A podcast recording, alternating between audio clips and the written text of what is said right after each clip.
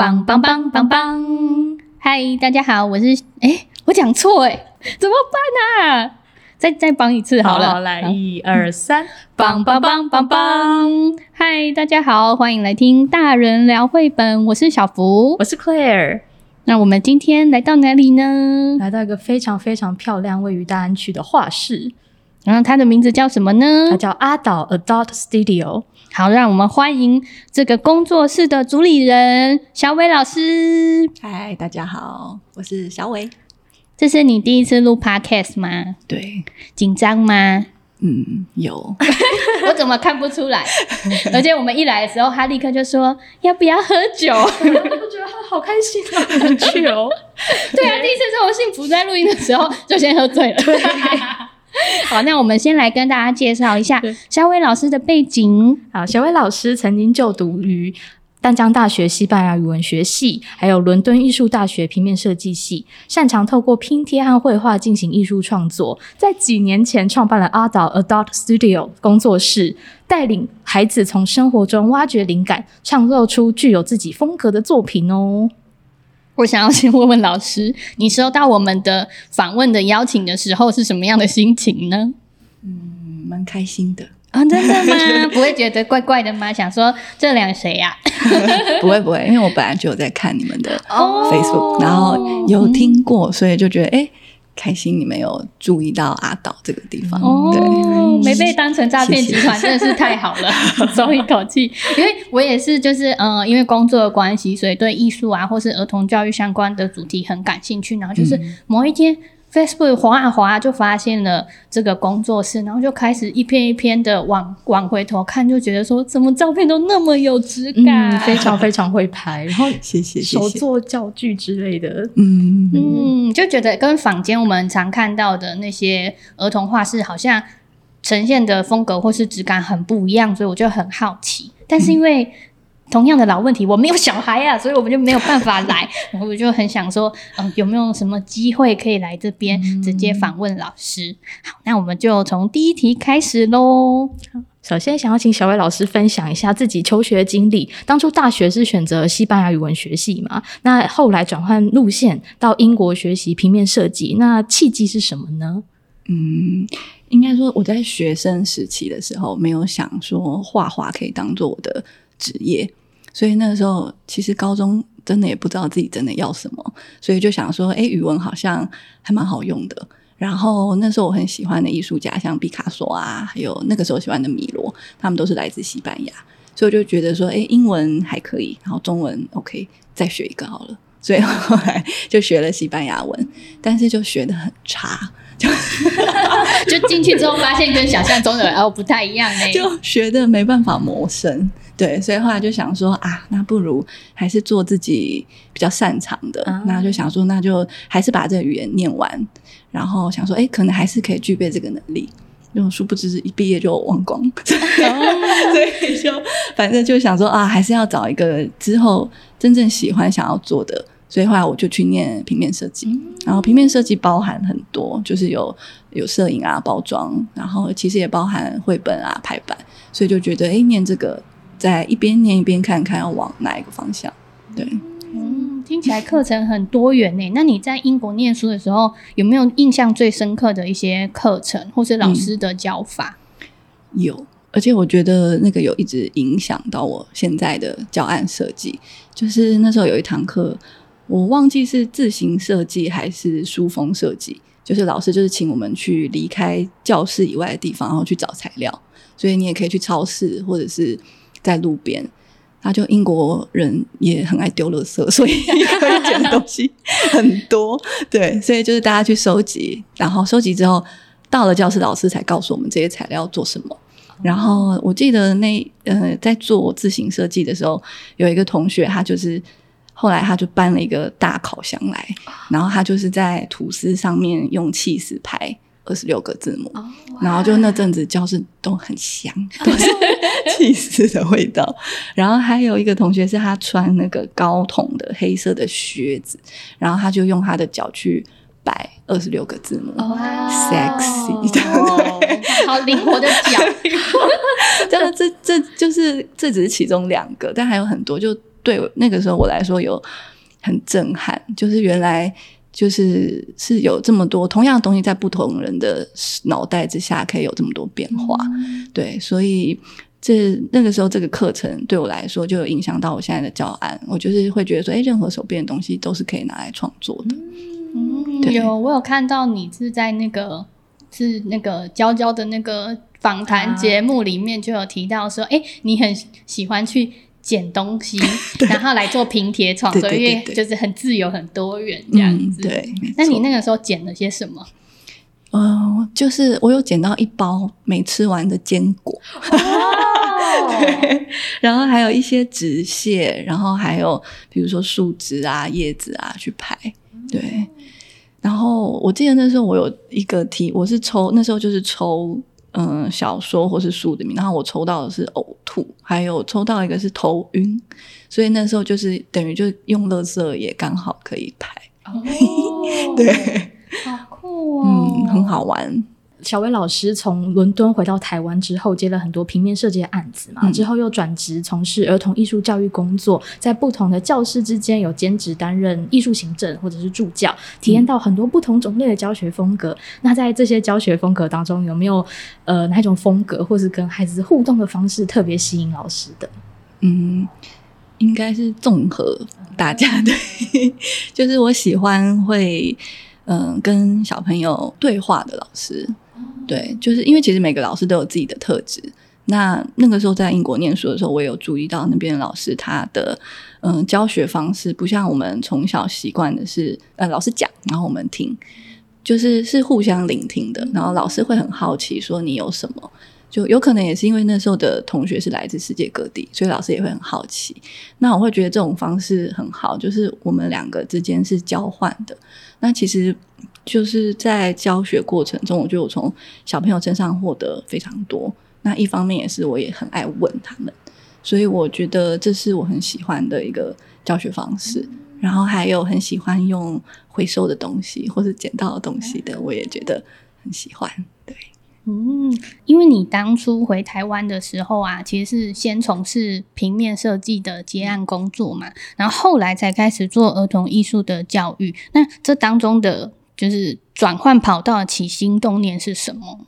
嗯，做平面设计比较像是为别人服务，然后你比较像是用自己的能力去完成别人想做的。可是我觉得想要找每天都要做的工作，我想要更更快乐，就是更好玩。嗯、那平面设计有很多时候你是要改东西，那改东西那对我来说是一种。就觉得好累哦，很消耗的一件事。但其实现在也很累，不同的累啦，不同的累。但是这这在儿童的艺术教育带给我的快乐跟累一样多，所以那就选有快乐比较多的好了。嗯，既然都一样累，至少要有快乐的 部分。对啦，对，没错。所以后来就是因为我本来就也是很喜欢小朋友，然后又喜欢画画，然后又喜欢绘本。所以我就觉得，哎，这个工作是可以综合在一起，对，所以后来就做了这个决定。对，那小薇老师在二零一九年成立了阿岛这间工作室嘛？那这个名字的由来其实是这样子的，一切应该都是从一个点开始的，一条线、一幅画、一粒字、一首诗、一个故事。那也很好奇，成立这间工作室的起心动念是什么呢？是什么想要引发你创业的心情？那当初对这个空间的想象又是什么？嗯，其实我一开始是是先从助教开始，嗯、然后再慢慢自己当主要的的老师，然后就其实刚开始我从都没有想到我要成立自己的工作室，因为要做的行政实在是太多了，然后行政是我很害怕的，还有算数学做账我也 觉得很困难，但是后来就是教教越教越久，我就觉得我想给小朋友的东西好像。不是一堂课一个小时一个半小时可以给的，我觉得我好像需要一个空间，就是然后我可以在这个空间做氛围，比如说是有音乐，或者是在这个空间放一些可以嗯让他们对比如说看事情的眼光或是想法有改变的，所以我觉得好像应该要自己做一个空间给小朋友。然后那时候在想的时候，我第一个就是觉得我要一个很舒服的绘本区，就是他们一进来可以很主动、很自发性的想要去翻。然后那边会放一些诶没有一定玩法的玩具或者是积木。然后我希望这个空间很中性，对对对。然后诶，因为我觉得画画的能力就是你不会每天都需要。可是，如果你可以说看到有一个能够看到事情美好的眼睛，那这个能力会伴随你一辈子。所以，我会希望在这个空间放一些我自己喜欢的、想要分享给他们的东西，然后放一些植物，因为植物它会有枯萎啊，会有绽放，所以他们也会看到说，诶，生命是这样子的。然后有活的东西，然后有一些物件，然后或是有时候我会去改变物件放的东西。然后当他们发现的时候，我就会觉得。哎，他们有去注意到这个空间的改变，对，就像一个有你自己策展的小小的美术馆一样。哎，美术馆不敢讲，就是对，就是有我策展的一个一个空间。我我觉得就是。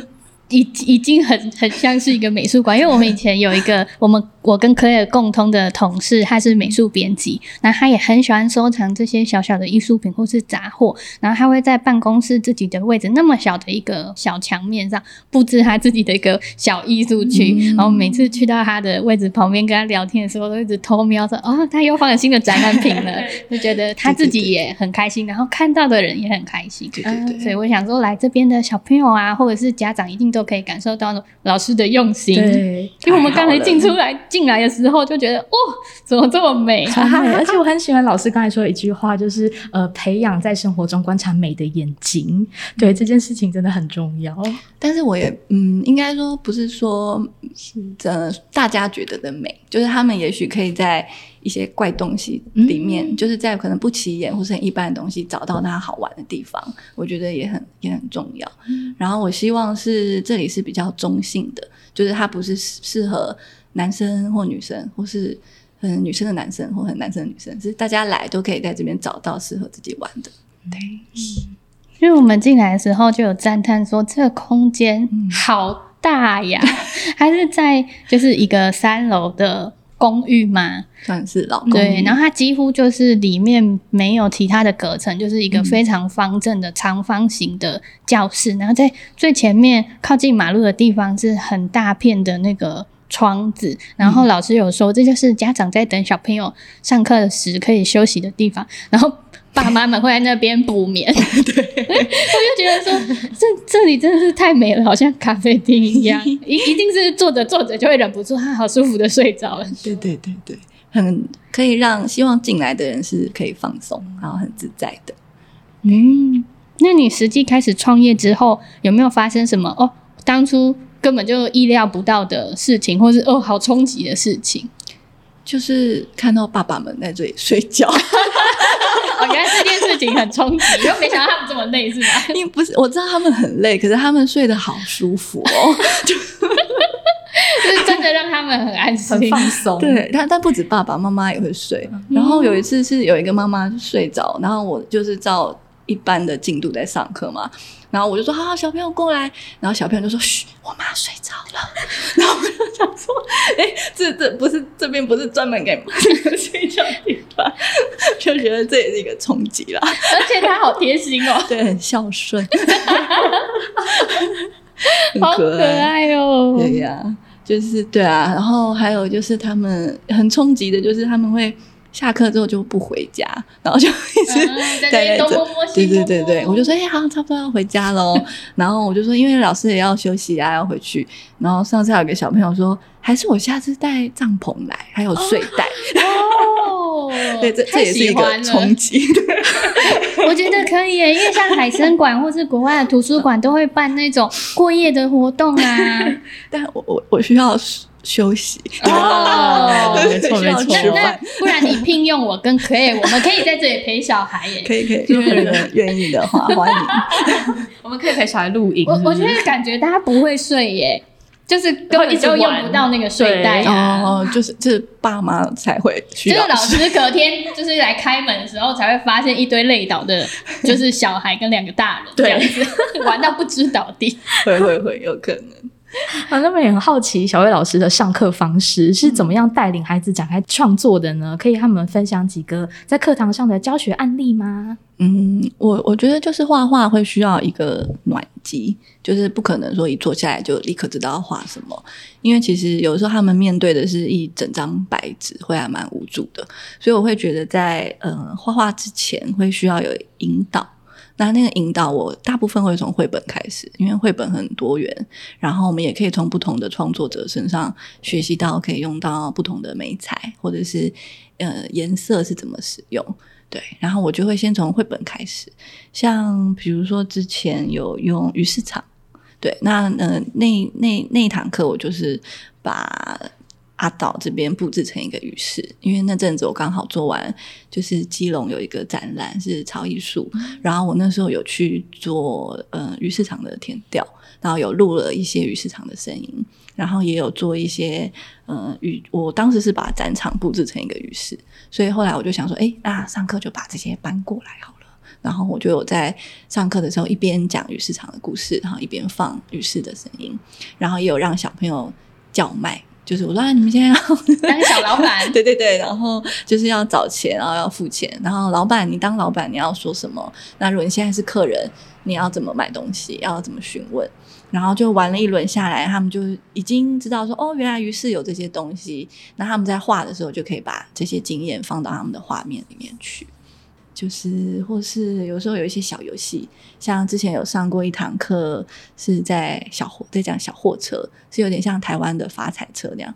那我就准备了一个小的发财车的玩具，然后他就是，我就准备了一些呃空心砖啊，还有小小的纸箱，然后让他们练习上货。然后说要怎么样上，比如说开那个车的时候才不会掉，或者是要怎么样才能把东西放进去，就是有一些活动让他们玩，然后再进入到画画的课程。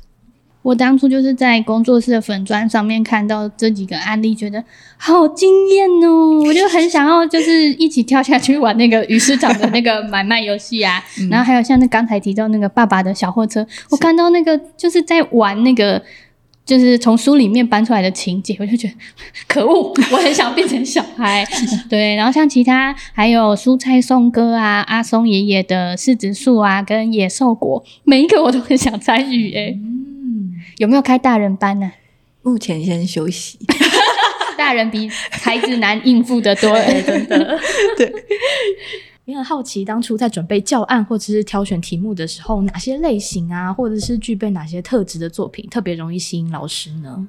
嗯，我上课的时候，我喜欢用字比较少的，嗯、然后因为等于我们可以花很多的时间在观察书中绘本里面的图像，但是风格我没有一定，我会比较喜欢是跳着，比如说这堂课是有很多的黑色，下一堂课我们就会选择用很多色彩的。那或者是这堂课是拼贴，下一堂可以排水墨，所以其实各种绘本我都想要让他们都可以看到。嗯，你刚才提到黑色的部分，我就想到你最近上完那个嗯巴士暴龙，对巴士暴龙那一篇，我就觉得很感动，因为老师在那个文章里面提到说，就是小朋友有时候对黑色其实是会有一点。恐惧，然后不知道怎么去驾驭它，然后但是透过引导啊，让他们去接触到说，哦，原来黑色是很美丽，是很帅气的，嗯，就觉得哇，好有意思哦。因为以前真的画画的时候，我自己，嗯，从老师那边学到的是说，不要直接就拿那个颜料管里面的黑色，你要用很多东西叠加起来什么，然后尽量不要让画面太暗啊、太黑啊什么的。然后就想说，诶，真的也好像大部分小小小孩。的作品里面很少出现比较暗色调的东西，嗯、所以我就觉得哇，能让他们见识到黑色的另外一面是很酷的事情。嗯，呃、通常黑色的就是用很多黑色的课程，我会搭配，比如说用荧光色或者珠光的颜料，嗯、就是也是一个吸引。然后因为黑色画完，我们再用很亮的颜色上上去的时候，那些颜色会更亮。那其实那些亮的颜色都是他们很爱的。所以他们会发现说：“哦，原来我这么爱的颜色，它已经很漂亮了，还可以更漂亮，嗯，还可以衬托出对对对那个颜色，就会让他们知道说，就是黑色以为它是负面不好的，可是其实它有它很美的地方。这也是在课程里面我很想让小朋友去了解的事情。对，嗯，那这么多种不同的绘本啊，要怎么设计出最适合他们的衍生活动？因为像有些你会搭配那个扮演游戏嘛，那、嗯、有的会可能听声音啊，或是看动画，或者是搭配不同的艺术的创作的材料。那你是怎么决定的？嗯，比如说会搭配动画，是像我们之前有画大猩猩。那我学大猩猩可能没有办法学的那么像，所以我就搭配一个动画，然后我就找像是泰山的动画让他们看，所以它里面他们就可以看到说，诶，大猩猩在生气或是跳舞或者是有动作的时候会是长什么样子。然后动画其实很能引起他们就是很爱看卡通，所以他们就可以让他们对这堂课更有兴趣。然后还有之前有一堂是风。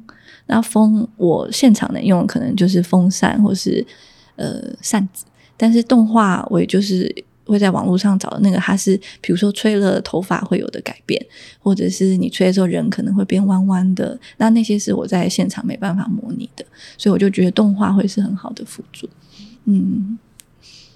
那小薇老师就是会运用绘本在课堂上使用，自己应该本身也看过非常多绘本，那是不是可以跟大家分享自己特别欣赏的绘本创作者，或是两到三本他们的作品呢？两到三本真的很难。有老师在前面开头就一直说：“哦，我觉得这一题最难回答。”对呀、啊，那呃，我自己很喜欢那个 Jon Klassen 的帽子系列，啊、之前也有听你们介绍，嗯、因为我觉得他。嗯，就是它有一个幽默感在里面，然后很有趣的是，它有很大量的留白。其实除了黑色以外，留白也是我很喜欢分享给小朋友的，因为我们小时候的教育是画面要很满，要能加多少颜色就加多少颜色。可是有的时候反而留白会让我们的主角更清楚。那我觉得 John c l a s s o n 这支就做的很有趣，而且他的留白不是单纯的留白，他的留白其实是跟他的文字有搭配。就他文字的幽默感在于他的节奏感，就是有时候突然的断点，那那个断点搭配留白，我是觉得很好玩。对，我在想，有可能是不是他有在做动画，所以他对于那个节奏可能脚本分镜那些就是做得很好。嗯、然后我们在翻他的书的时候，你可以感觉到他很流畅，你会跟着在翻页的过程中看到那个熊熊跑过来又跑回去。在找东西的样子，对，所以我觉得他的绘本的那个节奏的那种顺畅度是很迷人的。那你最喜欢他哪一本？嗯，找猫熊熊找找那找回我的找回我的帽子，嗯、然后还有一本是这不是我的帽子。嗯、对对对，这两本一个是以黑色为主，一个是以白色为主。对，然后这两本都是啊，它里面的角色会看起来有一点呆呆。嗯，然后但其实故事是有点黑暗哦，嗯、有点大智若愚在里面，对，然后我会觉得很好玩，对，然后因为我觉得其实没有不一定要跟小朋友讲这个世界只有单纯的善，其实有善有恶，有一些狡猾，有一些调皮，有的时候想要有一些小小的不规矩，其实是还蛮好玩的。嗯对，就是一个很多元的存在。对对对，看那个书当时上市的时候，大家都超震撼，但又超爱的。对，哦，原来童书也可以这样子啊！对，灰色地带其实是小朋友觉得最好玩的地方。嗯，对。那还有没有什么其他你很喜欢的？你的压箱宝？诶，有有一本，我翻一下。好，嗯，这本是呃，书名有点长。叫做 Once upon a time there was and there will be so much more。它是这本很好玩，是它也是拼贴的，对。然后这本好玩的地方是它，我觉得这本大人小孩都会很爱。它就是在越翻阅的过程中啊，它的页会越来越小。然后它这本其实在谈论的是时间，它有呃过去、现在还有未来。然后它过去，它是从很久很久以前，从那个就是地球，就是宇宙宇宙大爆，对，宇宙大爆炸。然后后来到有恐龙，然后后来到开始有人出现，然后渐渐会越来越靠近我们的生活，就是有金字塔，然后开始有交通工具，有船，然后开始有风景的出现，然后有建筑物，然后慢慢的它就会加入人，然后还有四季，所以在这里面可以跟小朋友谈论的事情很多。那我们就可以在这本里面谈论，比如说你的经验。我就问他们说：“哎，你们知道什么是过去吗？”他们就说：“就是拜拜，就是过。Oh. ”我说：“那什么是未来？”他们就说：“未来就是还没。” oh. 所以他们会用他们的方式去形容时间。然后这本我在翻的时候很惊喜的，就是因为它是从很久到现在，然后你就会很好奇说，那现在他会用什么画面呈现？那他因为每一张都很像一个风景画，然后现在的时候他是说，就是有流星，就是快许个愿。然后那时候我就觉得，哦，好美哦！就翻到这页的时候，然后我翻到这页的时候，我就跟小朋友说，好，有流星，快许愿。然后他们就真的把眼睛闭起来，配合度超高，他们就眼睛闭起来，然后就会许愿。然后就会听每个人的愿望，就有人说：“我希望一走出去，满地都是草莓口味的棉花糖。”这样子。然后那时候还有一个小朋友说：“我希望乌俄的战争可以停止。”我觉得哦，这月他有在看新闻，对对。然后你就可以听到说：“哦，最近他们在关心的是什么？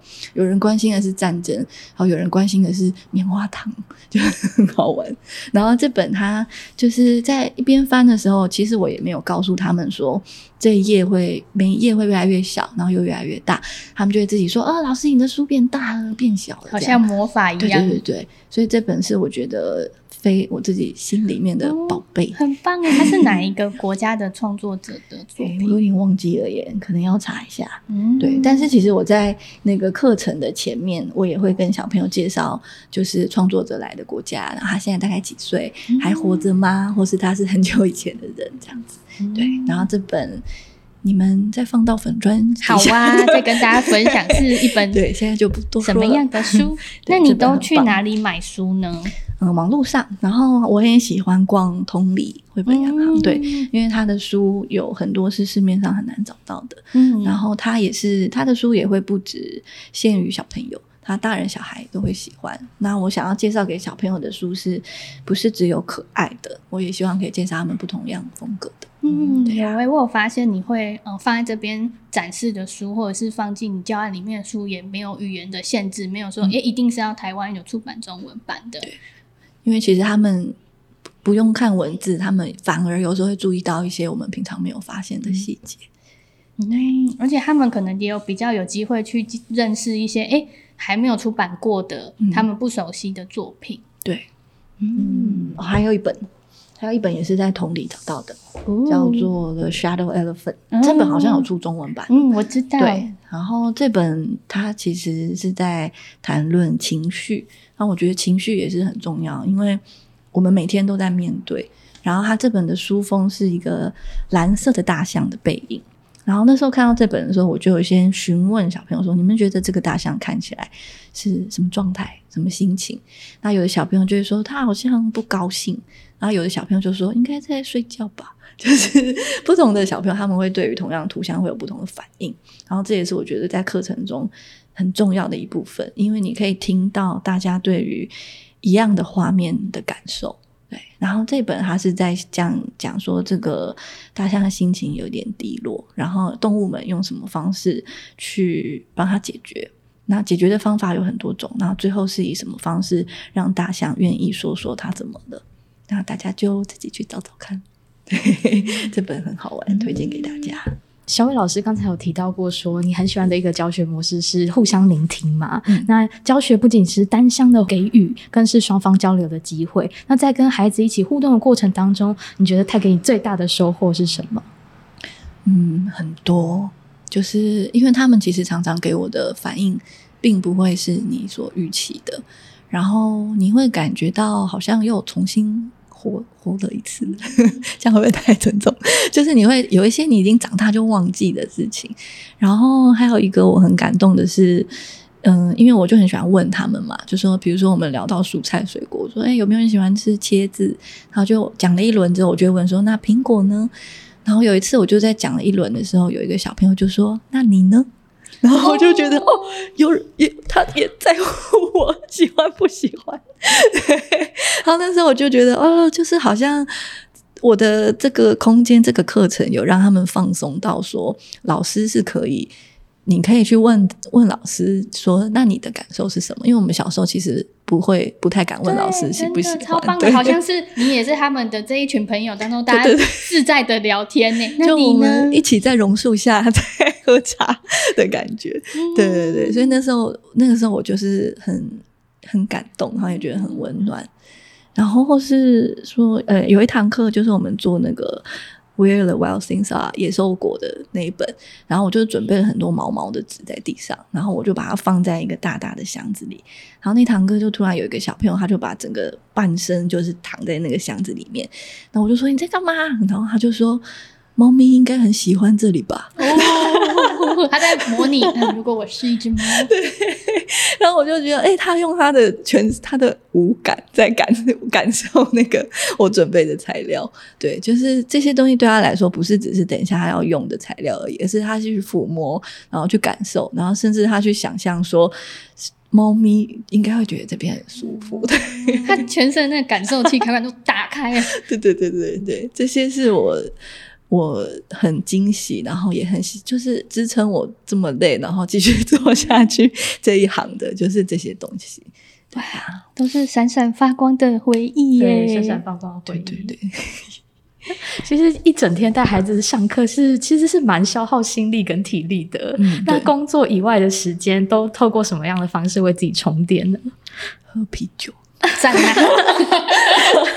嚼冰块，哦，我也很喜欢吃 冰棒。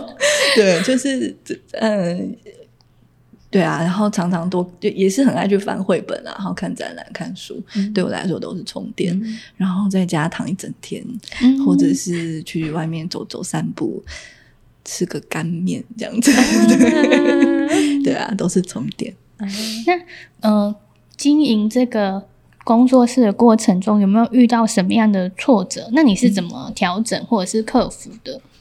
嗯，挫折就是很多的行政吧。嗯，对啊，但是没办法，就还是要做，就硬着头皮做下去。嗯，那疫情期间，因为你开幕的时候是二零一九年，嗯、所以隔一年就遇到了疫情了。那时候有怎么嗯因应疫情做调整吗？嗯，那个时候一开始我有。因为那时候有发现大家都有在做线上课，可是我就想说先试个水温好了，所以我就先录影片，可能是十五到二十分钟的影片。那那影片方式就是像平常我上课一样。就是等于是前面的引导，然后我把它拍成一个短片，然后就是给需要的人。那就算不是是阿导的学生，如果有需要也可以来索取。然后看了影片之后，大家好像比较熟悉说，哦，这个阿导这边的上课是这样。然后后来到真的撑不下去了，要收入了，所以就 有开线上课。然后先用上线上课上了有没有几个月啊？就是那阵子大家停课的时候，对。用这个方式，虽然实体大家不能见面，但是还是可以转换一个形式，嗯、能够一直维持这个课堂，让它继续下去这样子。对，因为房租还是要在付。嗯，其实线上课程也蛮好玩的，因为你可以看到小朋友在家里的样子。可能是他刚吃完水果啊，或是他可能会想要抱他的狗狗给我看，然后可能我们那时候正在上课途中，然后他就会突然说：“老师，你看我们家的。”我就呃，现在大家都还在上课，或者是会看到阿公阿妈在后面走来走去，然后或者有有的时候比较大家族的，他们会忘记在上课，就然后就会讲说：“哎、欸，要不要吃芭乐？”这样子，对，你就会看到不一样的小朋友不一样，还有他们家里的状况，对，所以。其实线上课也是让我看到另外一番风景，对啊。嗯、那如果一定要从两个选一个，你比较喜欢哪一个？线上课吧，不不不，线上课。你说喜欢实体课吗？对，实体课，因为实体课他们比较玩得到很多的材料，嗯、对啊。然后其实，然后线上课我等于。一整个一个小时我都在讲话，嗯、就是但是实体课的时候，其实有很多他们自己的时间。那其实我很喜欢那个上课的时候，他们在自己的画面里面那一段安静的空白，因为那段时间是他们属于他们自己跟画质的。但是线上课就是少了这种氛围跟气氛，对，嗯、所以其实对我来说，实体课还是比较好玩。那他们在这边可以尝试到哪哪一类的材料呢？嗯，像我喜欢他们看到平常见得到的，比如说我们用过那个刷东西的丝瓜做的那个菜瓜布，啊、或者是拖鞋啊，然后牙刷，或者是油漆刷，然后或者是嗯回收的瓶盖，或者是诶叉子、刀子，就是我他们看到的时候，他们会觉得诶这牙刷怎么在这边呢、啊？是要刷牙吗？他们就会自己觉得自己很搞笑，然后他们也会觉得哎你怎么会拿牙刷来画画？对，所以我还蛮喜欢这种冲突感。对，然后他们在这边，但基本的话剧还是有啦，不是只有一些。我蛮喜欢给他们用广告颜料的，因为广告颜料很显色，所以他们在用的时候颜色非常的饱和，他们用起来的成就感也会比较高。嗯，然后其他也会有像，例如说粉蜡笔啊、嗯、水彩啊这些也都有。粉蜡笔，然后粉彩、墨汁。然后也会有一些像是海绵啊、滚轮啊，然后会是或是会给他们玩纸箱、报纸、回收的包装纸，或是泡泡纸，就是想得到可以手边的东西，都会想让他们试试看。那老师的仓库不就要爆炸了吗？对呀、啊，前阵子刚订了一个柜子，哦、因为已经收 纳收纳不了了。对呀、啊，恐怖。好，那其实除了孩子以外，那老师有没有曾经教过大人画画？嗯，之前有嗯对外开一些工作坊，然后我之前也会去不同的空间开画画课给大人，但是我会尽量给他们上跟小朋友一样的课，因为我觉得并不代表说你长大了就不能像小朋友一样画画，所以因为如果以这个为出发点，他们也可以比较放松一些，然后会提醒他们说，现在就回到小时候吧。因为平常上班已经够累了，现在就是不要当做上课，当做来放松、来涂鸦、来画画这样子。那你会怎么鼓励或引导很想要创作但有点怕怕、不敢踏出第一步的大人？嗯，有一个呃小活动，就是一开始的时候，我可以就是询问他们愿不愿意把眼睛闭起来，就眼睛闭起来，然后拿着一个画笔，然后在画画上面，比如说画一个自己，对，然后眼睛闭起来的时候，大家就。画出来，如果画得不好，就是理所当然嘛，因为你没在看。所以画完之后，就跟他们讲说，就记得刚刚的那个感觉，就是你在画的时候，呃，不要去想说最后的样子，就是你现在想画什么就画。然后我不会去评断你现在画的是对还是错，因为画画其实不应该有这样子的既定想法，就是自在的画，然后深呼吸。放轻松，对，然后也你你也不要去评断隔壁的同学说，哎，你怎么画这样？就是大家管好自己就好，对，让大家放松一点。对啊，会不会遇到学生觉得自己画的不够好，或者是、嗯、就像你刚才说，他可能觉得别人画不够好，那遇到这种情况怎么做呢？嗯，我会尽量减少课堂，嗯，课堂前面的示范。因为有的时候，比如说你先示范了，我们会对老师有一个觉得说那样是对的，所以我在前面能够越少示范就减少到最低。然后像比如说他们开始发呆了，开始不知道该怎么办，就会说：“哎呀，你现在要不要起来去走走啊？或者是喝个什么好东西，比如喝个酒精，或者是 喝个茶，然后放松一下，然后再回来。因为其实我们很容易会卡住。”长大之后，你会很担心犯错，所以我们需要的是可能给自己一点空白，对，这也是一个方法。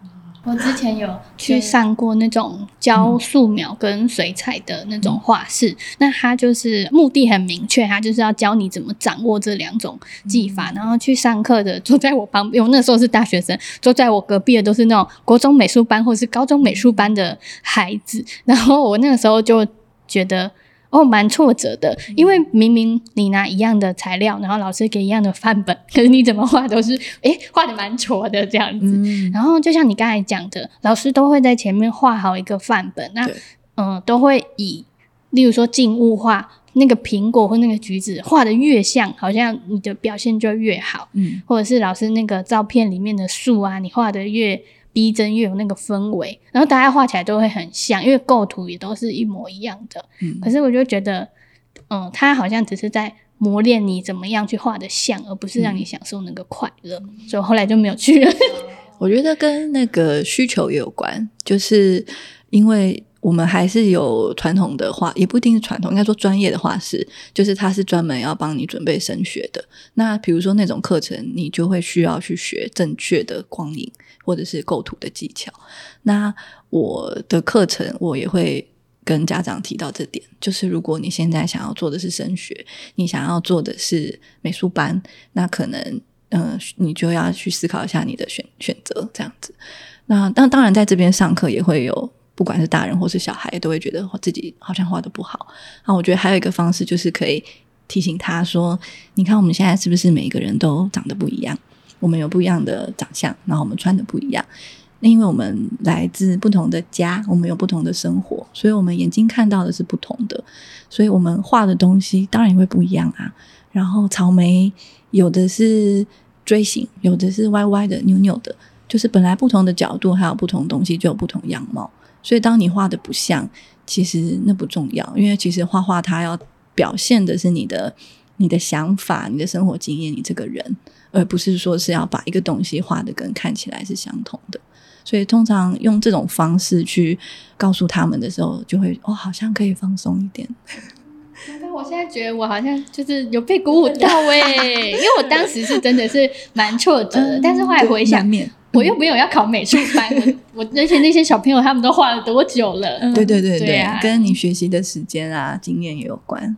嗯，对呀、啊，哇，小薇老师说话好有深度哦，是吗就觉得很有内涵，好想要拿起画笔跟画纸哦，就觉得快乐画画是个快乐的事情。对呀、啊，画画应该要很放松的。对。对 那其实也好奇，因为小伟老师其实不只是画画老师，也是一位艺术创作者。嗯、那艺术作品经常会使用拼贴来创作，当初为什么会呃选择这个方式呢？嗯，因为拼贴就是还蛮自由的，就是其实它就像刚刚说的，它是没有一个标准。可是其实我因为我找的素材都是回收的杂志或是报纸，其实它也是某一种不自由。但是其实我们要在不自由里面才能。感到自由，因为其实你是有一个规则，或是你是有一个题目，可是你可以在里面发挥你想要做的。那我会觉得，在这个不自由里面，自由对我来说是一个挑战，就是因为我不会预期到我翻到这本杂志会出现大象，还是会出现嗯长颈鹿，所以拿到什么凭什么？对，所以这是对我来说还蛮好玩的。对。老师刚才有提到说，你也会跟不同的单位合作一些策展，嗯、或是你自己就把这个工作室当成一个展览的空间。那你会怎么样来进行一场展览的策划呢？嗯，看这个展览是个展还是是大家一起？那通常大家一起的可能会有一个题目或是一个主要要想讲的事情。然后像今年我有参加，嗯，还在主办的列岛计划。那列岛计划它就是以我们这个岛屿为出发。那当时就是他让我们去想想看，我们嗯擅长的呃美彩适合做台湾什么相关的。那我那时候选择嗯做行道树。所以就是可以自己在那个主题里面去找到一个可以延伸、可以发展，然后或是在里面讲你想要讲的事情。所以我觉得展览需要的是一个主题，还有你想要从你的作品里面传达什么你想说的。对。那小薇老师在工作和创作之间是怎么样分配时间，取得生活上面的平衡？没有平衡，很困。现在还在很累的状态。对啊，我觉得很难取得平衡呢。可是我觉得我幸运的是，我这两件事是可以相辅相成的。比如说，我于市于市场做完，我可以拿来上课。那或者是我在帮小朋友准备教案的时候，嗯、呃。比如说，我要介绍艺术家，然后可能会花一两个月去研究这个艺术家的作品。那这些对我来说都是养分，那我就可以把这些用在我的创作上面。对，所以我觉得平衡我不敢说，但是至少我是一直有在吸收东西的，比较不会说是一直给，就是我是有给，然后也有得。对。其实也是一个流动的状态，对对对对，有机的状态，好赞哦！那最后想问一个好玩的假设性的问题：如果你要盖一间美术馆，可以选一个童书或是绘本里的角色作为你的伙伴，你会想要选谁？我想要选就是也是 John Classen 的绘本，有一本叫《野狼的肚子，我的家》。然后里面这个故事非常好笑，就是在讲 有一个野狼，哎，把一个鸭子给吃掉了。然后那个对，然后那个鸭子哎，就在野狼的肚子里面。然后后来那野狼又把一个老鼠给吃掉，然后老鼠到了那个肚子里面，发现哎，怎么有一个鸭子在里面？然后那个鸭子在里面生活，就是把野狼吃的东西布置成一个家，有厨房，oh. 然后有有听音乐的地方，然后有他的房间，然后他可以在里面听音乐跳舞，然后可以在里面嗯吃好吃的东西。我就想说，哦，这个鸭子被吃掉，但它有。找到一个方式去过生活，然后很乐观，然后在苦难中生存。所以我觉得，如果我要找一个合作伙伴，他如此的有创意，然后又能又又能够有这种正面的想法，然后找到生存的方式，然后又懂得跳舞、听音乐，应该会是不错的伙伴。又会享受生活，然后又有在逆境中求生的能力，对，夫复何求？是的，所以我觉得就是哦，然后他又有幽默感，嗯、所以我觉得如果是伙伴的话，这些的确是必要的。那你现实生活中有想过想要盖一间美术馆吗？嗯，没有诶、欸，因为觉得好像要做的行政好多。对啊，而且我美术馆就是你还是这也也是要做很多功课啊，然后你要去理解很多艺术家还有那个空间能够带给大家什么，嗯、我觉得这又是另外一个层次了。嗯、对啊，就是目前还没有这个想法，先跟小朋友嘻嘻哈哈好了。接下来有没有什么样呃跟这个工作室有关的目标？就是现在还没有达成，但是之后很想要尝试看看的。嗯。先活下去吧，先把这件事持续做下去。对啊，就是想要让嗯更多小朋友可以找到自己的快乐。对啊，然后让他们知道画画是一件很很开心的事情，然后很放松，然后可以让他们从画画中，还有从课程里面学习到不同看世界的眼光。我刚从老师回答就觉得我已经很放松了，好想来上课啊！赞哦！好哦，那老师有没有很想要对嗯、呃、来上课的孩子们说些什么呢？嗯嗯嗯，谢谢你们来。对啊，开心做自己。感觉老师跟你们在一起也很快乐。你们真是老师的那个灵感泉源，就是能量来源，也，也让我很累，很喘。好哟，那我们今天的节目也到尾声啦，欢迎谢哎欢迎哎谢谢大家来收听。那如果你对于刚才我们介绍的那些教案啊，或者是老师的课程有兴趣的话，可以到哪里报名呢？嗯，你们可以在 Facebook 搜寻阿岛 Adult Studio，阿是阿公的阿，然后岛是岛屿的岛，然后 Instagram 也可以搜寻 Adult Studio 或是阿岛就可以了。谢谢。嗯，那如果很喜欢今天的节目，有什么感动想要分享，也可以到绘本小日子的粉砖私讯我们。那我们就要说拜拜喽，大家拜拜，大家拜拜，谢谢。